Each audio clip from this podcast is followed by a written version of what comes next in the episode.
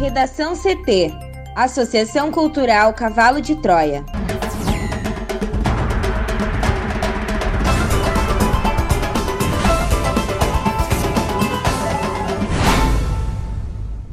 Agora, no Redação CT. Observatório registra meteoro com luminosidade maior que a Lua em Caxias do Sul. Assembleia aprova lei que obriga condomínios a denunciarem violência doméstica no Rio Grande do Sul. Bolsonaro edita MP sanitária que protege áreas indígenas do coronavírus. Estudantes têm até hoje para inserir foto no cadastro para o Enem.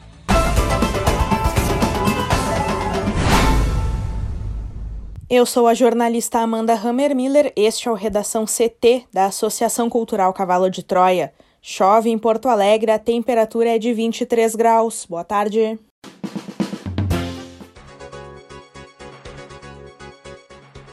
Uma frente fria segue deixando o tempo instável em todo o Rio Grande do Sul nesta quinta-feira.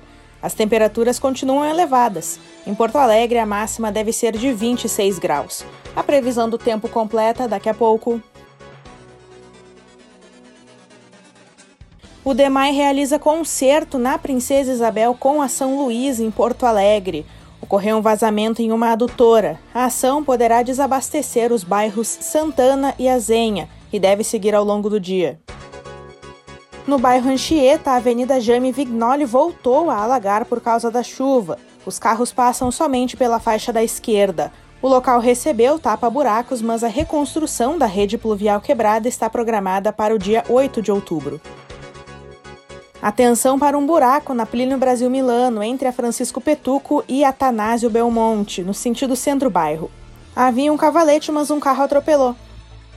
E a BR-290 terá bloqueio na região das Ilhas, em Porto Alegre, na noite desta quinta-feira. A ação ocorre devido a obras na altura do quilômetro 99 do viaduto que fará a ligação com a nova ponte do Guaíba. A previsão do DENIT é de que a partir das 20 horas o sentido capital interior seja totalmente bloqueado e desviado para uma das pistas no sentido oposto. O trabalho ocorrerá durante toda a madrugada e o trânsito será liberado às 5 da manhã de sexta-feira. Desembargador suspende sentença de primeira instância e autoriza a retomada da tramitação do impeachment de Marquesan. Mais informações com a repórter Juliana Preto.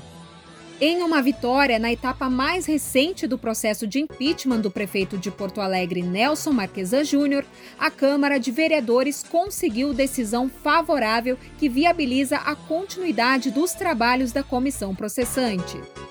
O despacho foi proferido nesta quarta-feira pelo desembargador Alexandre Mussói Moreira, da Quarta Câmara Civil do Tribunal de Justiça. Ao acatar o recurso da Câmara, que foi protocolado um dia antes, SOI suspende os efeitos de uma sentença de primeira instância publicada na segunda-feira pelo juiz Cristiano Vilhalba Flores, da Terceira Vara da Fazenda Pública da capital. O documento assinado por Flores havia anulado a sessão em que os vereadores receberam a denúncia contra Marquesan e a reunião em que a comissão deu andamento ao processo. Ao analisar o pedido interposto pelo Legislativo, o desembargador considerou que a manutenção da sentença anterior poderia acarretar em prejuízo irreparável, já que impediria a conclusão do processo de impeachment em seu prazo legal de 90 dias. A partir da decisão de Mussói, a sessão de abertura do processo e a reunião em que a comissão processante deu andamento à tramitação voltam a ter validade. Desse modo, o processo de impeachment pode continuar. O resultado da tentativa de cassação do prefeito tem impacto direto na eleição municipal. Marquesan é candidato à reeleição e, caso seja afastado em definitivo, além de não conseguir terminar o atual mandato, perde os direitos políticos por oito anos. Observatório registra meteoro com luminosidade maior que a Lua em Caxias do Sul. O Observatório Espacial Heller e Young registrou na madrugada desta quinta-feira a queda de um meteoro com luminosidade maior que a Lua no momento da queda em Caxias do Sul, na Serra Gaúcha. De acordo com o professor Carlos Fernando Jung, proprietário do observatório e diretor científico da região sul da Bramon, o meteoro entrou na atmosfera a uma altitude de 100 quilômetros, com queda a aproximadamente 114,9 quilômetros de Taquara. Ainda segundo o professor, o meteoro que caiu a 1 hora e 9 minutos da manhã é um bólido, um fragmento com magnitude igual ou superior a menos 4 e que no final explode. Os números negativos indicam um brilho maior do meteoro. E Zhang afirma que, em função da onda de choque que ele produz, há uma sensação de explosão. Quando isso ocorre, o meteoro possivelmente deixou resquícios, produzindo meteoritos no solo. Para o Redação CT, Juliana Preto.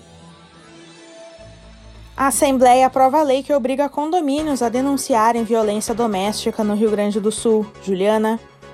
A Assembleia Legislativa do Rio Grande do Sul aprovou nesta quarta-feira, em sessão virtual, o projeto de lei que obriga os condomínios residenciais em todo o estado a comunicarem aos órgãos de segurança pública eventual ocorrência ou indício de violência doméstica e familiar contra mulheres, crianças, adolescentes, idosos e pessoas com deficiência. A proposição de autoria da deputada Franciane Bayer teve 29 votos a favor, 20 contra e uma abstenção. Ela segue agora para a sanção do governador Eduardo Leite. De acordo com a parlamentar, os síndicos ou administradores do condomínio deverão comunicar à Polícia Civil a ocorrência ou indício de violência doméstica nas unidades condominiais ou nas áreas comuns assim como devem informar a Brigada Militar a necessidade urgente de cessar os casos de violência pelo telefone 190. Os condomínios deverão ainda fixar nas áreas de uso comum cartazes, placas ou comunicados divulgando as determinações da nova lei. O projeto garante anonimato ao denunciante. A multa prevista inicialmente no texto em caso de não cumprimento da lei, que variava de 500 reais a 10 mil reais, foi retirada pela parlamentar. Segundo a autora, a fiscalização e responsabilidades caso não haja comunicação por parte do condomínio são pontos que ficam a cargo da regulamentação por parte do governo do estado. Segundo a Secretaria Estadual de Segurança Pública, entre janeiro e agosto de 2020, houve 12.247 casos de lesão corporal contra mulheres e 1.077 casos de estupro.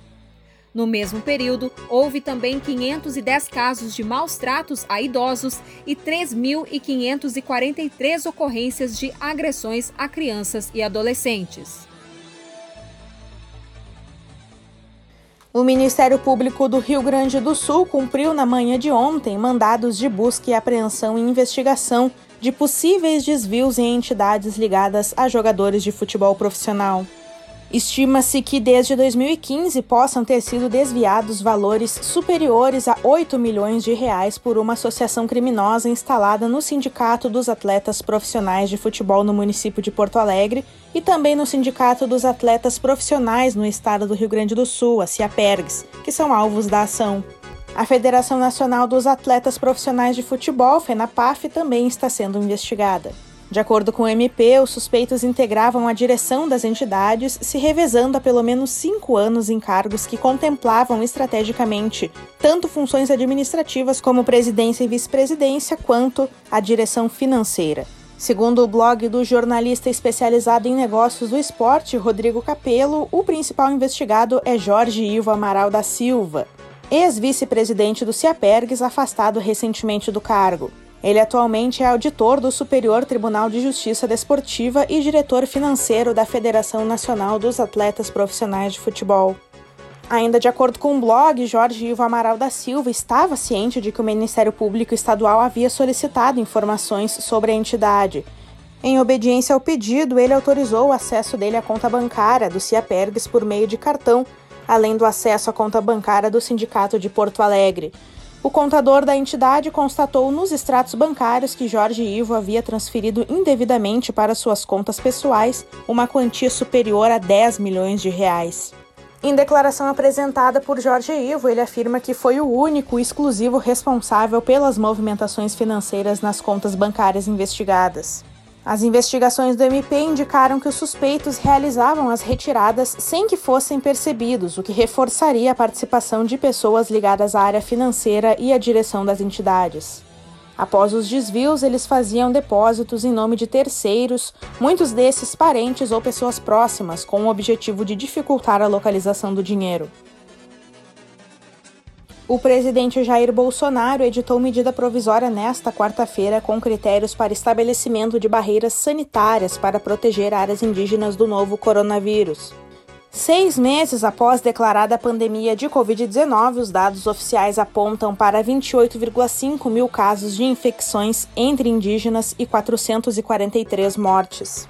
A MP, publicada na edição desta quinta-feira do Diário Oficial da União, surge na esteira da pressão exercida por lideranças indígenas e partidos políticos contra o governo por considerarem insuficientes as ações propostas para a proteção de povos tradicionais. O funcionamento das barreiras sanitárias é um dos pontos debatidos em ação que tramita no STF e que resultou na ordem para que o executivo elaborasse planos específicos. Diante da ameaça da Covid-19, os próprios índios decidiram conter fluxos de pessoas e serviços. As iniciativas geraram ruído com a FUNAI, que chegou a pedir oficialmente em abril para que eles não bloqueassem estradas. Já existem barreiras sanitárias instituídas pelo governo, mas a articulação dos povos indígenas do Brasil reclama que elas não são suficientes e evidenciam uma omissão das autoridades federais. Em manifestação enviada ao STF no início deste mês, a Advocacia Geral da União citou a existência de 309 barreiras entre postos de controle de acesso e barreiras sanitárias. A articulação, no entanto, tem reclamado que a maioria delas é mantida apenas pelas comunidades indígenas. A MP de Bolsonaro estabelece que as barreiras sanitárias serão compostas por servidores públicos federais ou por militares, e que a FUNAI será responsável pelo planejamento e pela operacionalização das ações de controle. Os custos com as diárias a serem pagas aos servidores também ficarão a cargo da dotação orçamentária da FUNAI. No Redação CT, agora previsão do tempo com Juliana Preto. A atuação de uma frente fria sobre o estado segue deixando o tempo instável em todo o Rio Grande do Sul nesta quinta-feira.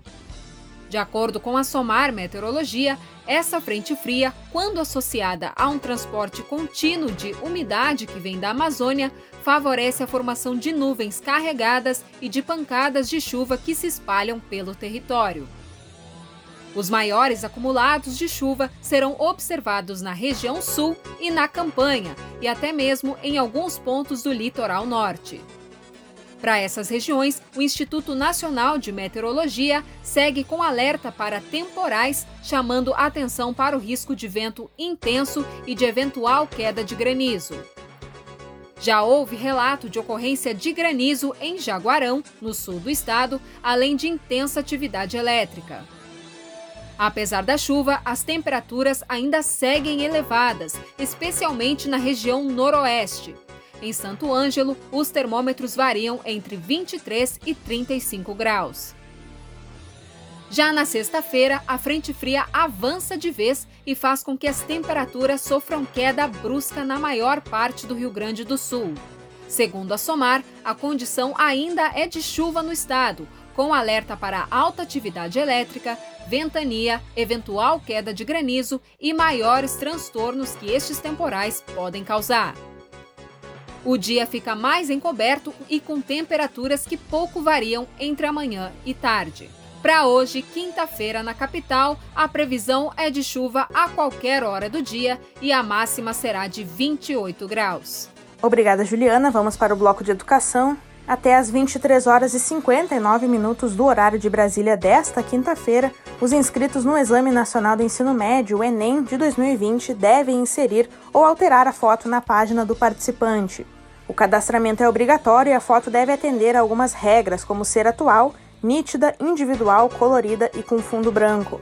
Segundo o INEP, não serão aceitas imagens de pessoas com óculos escuros ou artigos de chapelaria como boné, chapéu, viseira, gorro ou similares. A fotografia também deve mostrar o rosto inteiro do participante com uma boa iluminação e foco, além de estar nos formatos de arquivo JPEG e PNG no tamanho máximo de 2 MB. Imagens em PDF não serão permitidas. O INEP e o Ministério da Educação não realizam validação da foto. Por causa da pandemia do novo coronavírus, as provas da edição 2020 do exame foram adiadas para os dias 17 e 24 de janeiro de 2021, na versão impressa, e 31 de janeiro e 7 de fevereiro de 2021, na versão digital. Além de uma redação em 45 questões, os candidatos terão que responder questões sobre quatro áreas de conhecimento: linguagens, códigos e suas tecnologias, ciências humanas e suas tecnologias, ciências da natureza e suas tecnologias e matemática e suas tecnologias. As informações a respeito do Enem 2020 podem ser acompanhadas nos portais do INEP e do MEC, assim como nas redes sociais oficiais dos dois órgãos do governo federal. Dúvidas podem ser sanadas pelo Fale Conosco do Instituto por meio do autoatendimento online ou do número 0800 616161 na central que aceita apenas chamadas feitas de telefone fixo. Redação CT. Apresentação Amanda Hammermiller. Colaboração Juliana Preto. Uma produção da Associação Cultural Cavalo de Troia com o apoio da Fundação Lauro Campos e Marielle Franco. Próxima edição amanhã, a uma hora. Boa tarde.